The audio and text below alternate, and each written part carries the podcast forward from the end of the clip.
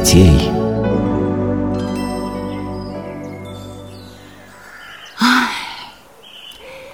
Как же хорошо летом в деревне. Да, хорошо. Только жалко. Лето скоро кончится, и мы уедем в город. Да, скоро уедем. Моя мама уже начала собирать вещи. Хорошо было. Жалко расставаться с тобой, Макс. И мне жалко. Я буду скучать по вам. И мы будем скучать, Максим. Ну, не надо огорчаться. Даст Бог, следующим летом вы опять встретитесь. Да, но до следующего лета так долго. Не успеете оглянуться, как оно наступит. Тетя Оль, ну как же я уеду? Мы же не дочитали Евангелие. Ну что ж, давайте дочитаем. Сегодня мы закончим наше чтение. Садитесь по местам, а я принесу книгу. Ну что, вы готовы? Готовы! Хорошо. Вы, конечно, помните, что в прошлый раз мы читали о том, как Иисус Христос являлся своим ученикам после того, как воскрес из мертвых. Да, мама. И апостол Фома сначала не верил, когда ему рассказали об этом, и сказал, что поверит, если только сам дотронется до ран Иисуса. А потом Иисус явился снова, и Фома увидел его и поверил. Верно, Василиса? А теперь давайте слушать дальше. Апостолы, как и велел им Господь, отправились в Галилею, чтобы там увидеть Его. Они поселились недалеко от Тивериадского озера и жили в ожидании встречи с Иисусом. И вот после того, как у них закончилась пища, Петр сказал. «Пойду на озеро ловить рыбу». И мы с тобой. Отправились они на озеро. Сели в лодку и отплыли от берега. Они закидывали сети всю ночь, но так ничего и не поймали. Утром без улова апостолы поплыли обратно. Когда они приблизились к берегу, то увидели там человека. Это был Иисус, но они не узнали его. Иисус спросил. Дети, есть ли у вас какая-нибудь пища? Нет у нас ничего. Мы всю ночь ловили рыбу и ничего не поймали. Закиньте сеть с правой стороны лодки и тащите. Они закинули сеть и едва могли ее вытащить. Так много попало туда рыбы. Тогда Иоанн говорит Петру. Это Господь. Петр, который был раздет, быстро опоясался одеждой и бросился в воду. До берега было еще довольно далеко. Другие ученики направили лодку к берегу, таща за собой и сеть с рыбой. Когда они вышли на берег, то увидели разведенный огонь. На углях жарилась рыба и пекся хлеб. Иисус велел ученикам вытащить пойманную рыбу. На землю вытащили сеть, наполненную большими рыбами. И сеть при этом не порвалась. Затем все сели обедать. Во время трапезы Иисус стал спрашивать Петра. Петр, ты меня любишь? Ты знаешь, Господи, что я люблю Тебя. Паси овец моих. Снова спрашивает Иисус Петра. Петр, ты меня любишь? И во второй раз Петр ответил. Да, Господи, Ты знаешь, что я люблю Тебя. Паси овец моих. И в третий раз спросил Иисус Петра. Петр, ты меня любишь? Опечалился Петр, что Иисус в третий раз спросил его, потому что подумал, что Иисус не верит его словам. И в третий раз Петр ответил. Господи, Ты все знаешь. Ты знаешь, что я люблю Тебя. Паси овец моих. Мам, а что значит, что Иисус говорил Петру?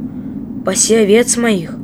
Это значит, что Иисус велел Петру учить людей, которые будут верить во Христа, как в Бога. А что было потом? Давайте слушать дальше. Потом Иисус велел своим ученикам собраться на одной горе в Галилее. Туда пришли одиннадцать апостолов, а с ними еще пятьсот человек, которые верили, что Иисус – это Сын Божий. Увидев Иисуса Христа, многие бросились на землю и поклонились Ему. Но некоторые усомнились и подумали – В самом ли деле это Иисус Христос? Тогда к ним приблизился Господь Иисус и сказал Кто будет верить в Меня и принимать крещение, тот будет спасен. А кто не будет верить, тот будет осужден. Так после своего воскресения из мертвых Иисус Христос жил на земле сорок дней. В сороковой день Он собрал своих учеников в Иерусалиме и сказал им Не уходите из Иерусалима до тех пор, пока не получите то, что обещано вам моим небесным Отцом. Я пошлю вам Духа Святого, и вы наполнитесь силой свыше.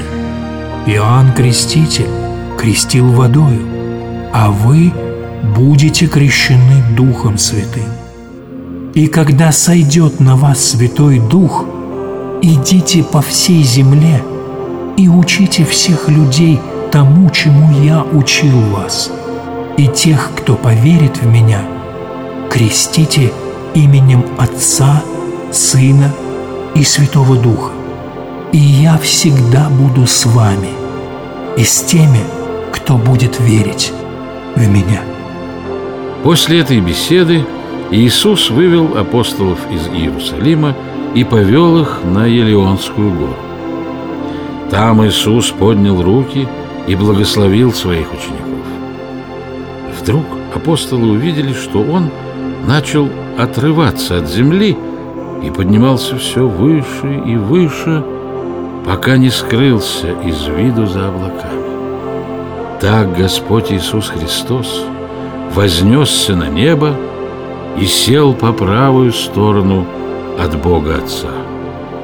Стоят потрясенные апостолы и глаз не могут оторвать от неба. Вдруг им предстают два ангела в белых одеждах и говорят Галилеи, что вы стоите и смотрите на небо? Иисус, который вознесся от вас на небо, опять придет таким же образом, как вы видели его восходящим на небо. Апостолы поклонились до земли вознесшемуся Господу и с радостью вернулись в Иерусалим. Мама, а что значит, что Иисус придет таким же образом, как и вознесся? Да, дети. Господь Иисус Христос опять придет на землю. Только в первый раз Он приходил на землю в униженном виде, родился и жил в бедности, его гнали, обижали, распяли на кресте. В первый раз Он приходил для того, чтобы пострадать и своими страданиями и смертью искупить грехи людей. В первый раз Он приходил спасти грешников.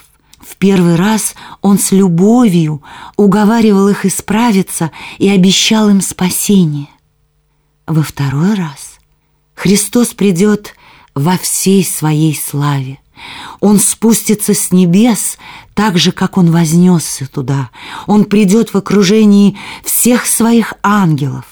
Во второй и последний раз Он придет судить людей. И тех, кто верил в Него и исполнял заповеди Его, Он возьмет к себе в небесное царство для вечной жизни и радости – а грешники вместе с бесами отправятся в ад на вечные мучения.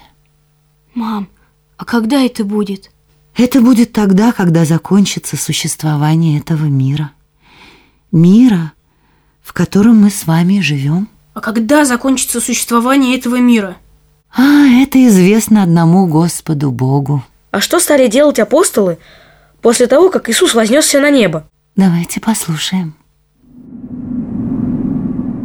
Итак, перед своим вознесением на небо Господь Иисус Христос обещал апостолам послать им Святого Духа, который утешит их и научит.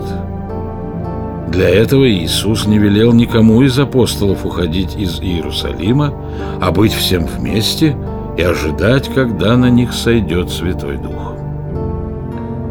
Все свое время апостолы и другие верующие во Христа проводили в Иерусалимском храме. Теперь апостолов было только одиннадцать.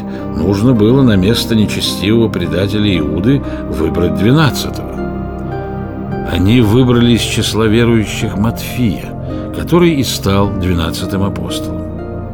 В пятидесятый день после воскресения Иисуса Христа из мертвых и в десятый день после его вознесения на небо утром послышался с неба шум, будто поднялась сильная буря. Над головами апостолов появились огненные языки, которые спустились по одному языку на голову каждого апостола. Это и был Святой Дух, сошедший на апостолов в виде огненных языков. Апостолы были простыми, неучеными людьми. Они не знали других языков, кроме своего родного, еврейского.